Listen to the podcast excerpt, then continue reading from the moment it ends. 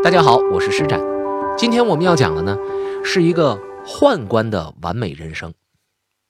说到完美，大家可能都有自己的理解，而我们日常普通人的完美呢，也不过就是一个瞬间啊，你和你的亲爱的朋友在一起欢乐，觉得这一天很完美；你和你的爱人在一起度过了美好的一段时光，你觉得这段时间很完美。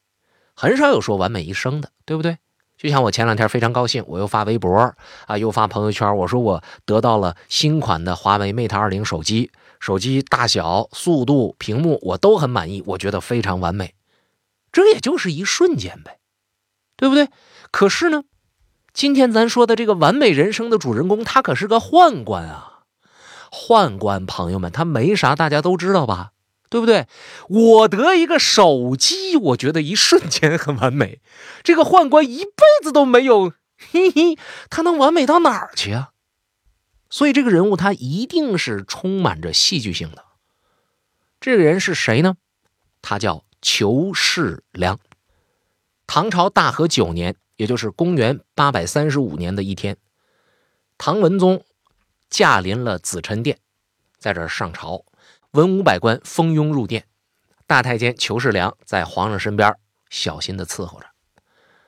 文宗呢，就像往常一样啊，听一听百官的当庭奏报。这个程序是这样的：首先呢，是主管京城治安的左金吾卫大将军韩约向皇帝报告一切平安，然后百官有事出班早奏，无事卷帘退朝，咱就午休了，下班了。但是。今天没这样，这位右金吾卫大将军韩约上来呢，不是说一切正常，他说今天有祥瑞。啥叫有祥瑞呢？就是国家有吉兆。那这吉兆是什么呢？金吾卫衙门后院有一个石榴树，这个石榴树上天降甘露。这事儿听起来好像是那么普通，但是朋友们，我提示您注意，这是农历的十一月二十一号，而且。那时候的首都是哪？是西安呐。今天的西安，十一月二十一号的西安，那是大冬天。这大冬天的有露水，而且人说了，这露水还不上冻，还跟那树上一直挂着。这太奇怪了。所以。以宰相为首的文武百官马上山呼万岁，太祥瑞了！启奏陛下，咱们应该即刻启程，马上去看一看这个祥瑞的地方、祥瑞的状态到底是什么样子。唐文宗一听，一看，百官如此的兴奋，啊，好好好，发表了一番言论。这个言论表示，原则上同意，但是要先派宰相李训去看看。确定一下，为啥呀？皇上那能轻易动吗？要是皇上到那儿去一瞅，哇，不是真的甘露，是假的甘露，那就闹笑话了，对吧？所以必须得去先确认一下。李训就去了，等了很长时间，宰相回来了，说这个天降甘露不怎么像啊。唐文宗这下就有点急了，说：“这什么叫不怎么像啊？像就是像，不对，是就是是，不是就不是，对吧？甘露这玩意儿很难分辨吗？说你不行，你起来。于是呢，就招呼身边的神策军中尉大太监裘世良，说：你去金吾卫衙门替朕去看看去吧。”于是，这裘世良呢，就率领着自己手下一众宦官，跟着左金吾卫大将军韩约一块儿到了金吾卫衙门。但是，一进这衙门的院子，大太监裘世良就发现这里边有不对劲了。怎么不对劲呢？《资治通鉴》上是这么写的：说裘世良等至左帐视甘露，韩约变色流汗，世良怪之曰：“将军。”何为如是？阿风吹木起，见执兵者甚众，又闻兵仗声，士良等惊骇走出。翻译成现代普通话呢，就是这样的：农历十一月份，这韩约呢，居然脸上一直冒汗，而且脸色不太好。裘世良非常奇怪，说：“将军你咋的了？”不对啊，应该说：“将军您怎么了？”忽然之间呢，就吹过一阵风，就把门帘给吹开了。这裘世良一扫。就看见这门帘的背后有很多士兵在门里边站着。按理说这块站士兵呢也不奇怪，奇怪的是这些人手里边提溜着兵器。仔细一听呢，又传来了兵器磕碰的声音。这绝不是好事儿，绝不是好事儿。所以裘世良吓得赶紧夺路而逃。我讲到这儿，我估计大伙儿啊听的就已经差不多了。这个所谓的天降甘露事件呢，其实就是要杀人啊！杀谁呢？就是杀大太监裘世良。那么是谁要杀他呢？主要参与者就是皇帝、宰相李训，还有左金吾大将军韩约，这是执行人。那么现在被裘世良发现了，他就要往外跑，可他跑没跑出去呢？咱先卖个关子，一会儿再说。首先，咱先弄明白几个问题：这裘世良是谁呀？皇上为啥要杀他呀？而且你杀一个宦官，为啥要摆上这么大的阵仗啊？过去不是讲君要臣死，臣不得不死吗？这是怎么回事呢？咱就一点一点说。裘世良字匡美，是今天广东兴宁那个地方的人。唐宪宗当年还是太子的时候啊，他就是唐宪宗的手下了。但是你别看他出道早，可是呢，他并不是太子身边的那种贴身太监，所以提拔起来呢，虽然也挺快，品级也挺高，可是一直没有什么实权。后来到了唐文宗即位，这机会就出现了。文宗即位之后，对当时的宦官首领王守成非常非常的不满意，他需要一个人和王守成打擂台。这时候，裘世良顺利的进入了文宗的视野，于是文宗就选择和裘世良合作。首先是把王守成升官啊，封王守成为左右神策官军容使，兼十二位统军。哎，那朋友可能好奇了，说你。明明你是要干掉他，你为什么还给他升官呢？朋友们，这叫明升暗调。事实上，这个官儿虽然变得越来越大，但是手里边的权力没有了，特别是兵权没了。那么王守成被升了，裘世良呢也被升了，被封为了左神策中尉，这就实质上掌握了神策军的军权。而王守成就很悲剧了，因为失去了禁军的兵权，所以没多长时间就被毒死在家里。而王守成死了之后，裘世良就是名正言顺的当朝太监第一人。皇上借裘世良与王守成进行抗衡，并顺利的把王守成干掉，这个目的就已经达到了。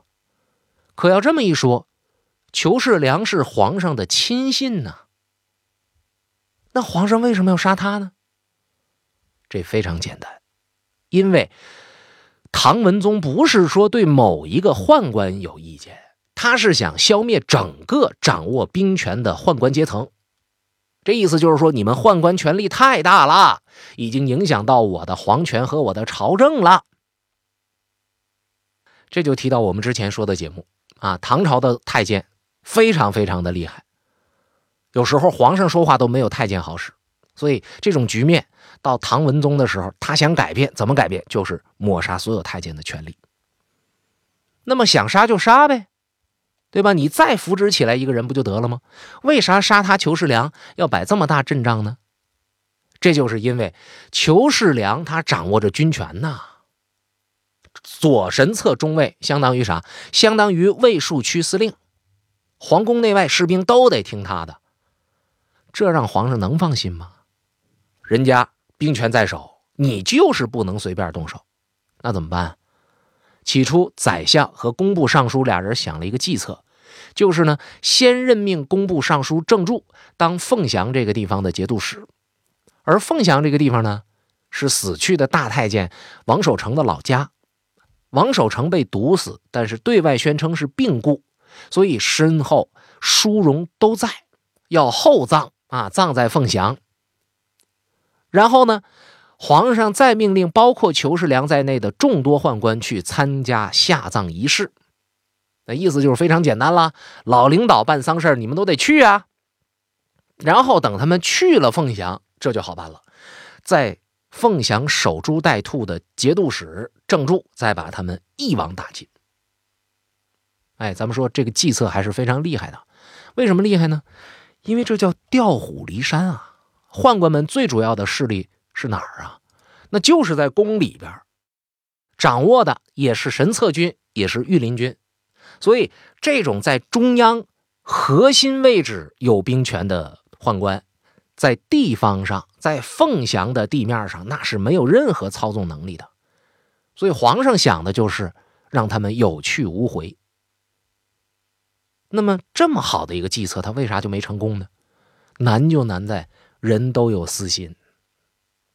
就在这个计策要实行没实行的时候，这宰相李训，他的这个心态发生了变化。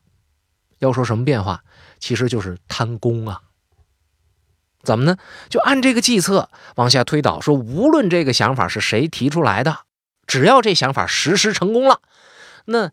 首任宦官的头号功臣就是你郑注啊，啊，你是前任的工部尚书，现任的凤翔节度使，你在立下了剿灭宦官集团的大功，那你未来必须得升宰相啊！你要是升上了宰相，我不就受危机了吗？我能让这种事情出现吗？我认可不杀宦官，我也不能让你爬上来踹我呀！不就杀宦官吗？就这事儿还用那么麻烦吗？我自己干，我不用你好不好？所以宰相呢找了各式各样的原因说服唐文宗，跟他说这个计划不能这样。啊，文宗说那那不能这样，我们该怎么办呢？哎，这计划不就改成我们刚刚说的那种了吗？在长安城里边。哎，这个以天降甘露是祥瑞，需要裘世良去亲眼认证一下这种形式，把裘世良骗出自己的势力范围。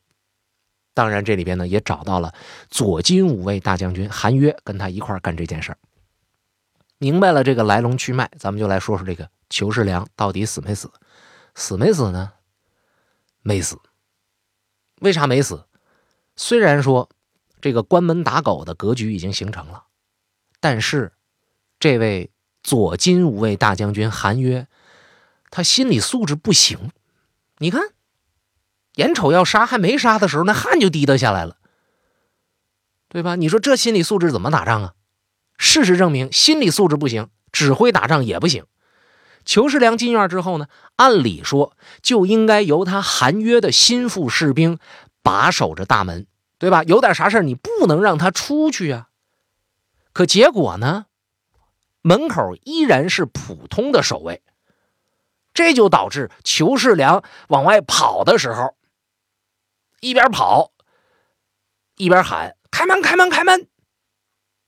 那守卫的这士兵是普通士兵啊，不知道咋回事啊。上边命令说：“你把门关上。”这时候来更大的官让你开，你敢不开吗？所以这卫兵呢也就没关。裘世良就这么跑出去了。那我们说这个刺杀失败了吗？必须失败啊！可虽然裘世良跑了，宰相李训也不是完全没有机会。李训在大殿门口远远的看着，就发现裘世良急急忙忙的返回，就知道这事儿败露了。败露了之后，就马上大声的呼喊说：“金武卫士，赶快来保护皇帝！”同时呢，京兆尹直属的平时管治安巡逻的那几百人也冲上来了。这下的人越来越多了，而且朋友们，什么事儿，你一旦和护驾这种事情在古代成了对立面，你就没个好。所以裘世良这时候基本上是九死没有生的可能性。但是啊，不还有那么一句词儿吗？叫向死而生啊。裘世良等一群宦官们一看这种情况，也是拼了。我去，我没活路了，我就拼，就开始拼命抵抗，拿肉身当盾牌呀！你们不是冲上来吗？好好好，我们也往上冲。第一个就死了，第二个踩着第一个人的尸体往前冲。目标是啥？目标就是皇上的轿子。等会儿，裘世良没疯吧？跑就跑呗，你奔皇上的轿子去干嘛呀？难道你要找皇上说道说道？都到这种时候了，还有啥可说的呢？对呀，裘世良为啥奔皇上轿子使劲呢？欢迎下一节继续听施展给您讲上一讲大宦官裘世良的完美人生。大家好，我是施展。如果您喜欢我的节目，欢迎添加施展侃历史的微信公众账号。方式方法非常的简单，拿出您的微信，在添加朋友这一栏选择订阅号，然后搜索汉字“施展侃历史”，诗情画意的诗，大展宏图的展，调侃的侃，历史课的历史。公众号的界面里稍加留心，您就能找到我的微博，找到我们的微信群，还有我们的 QQ 群。我希望和您一直保持着联系。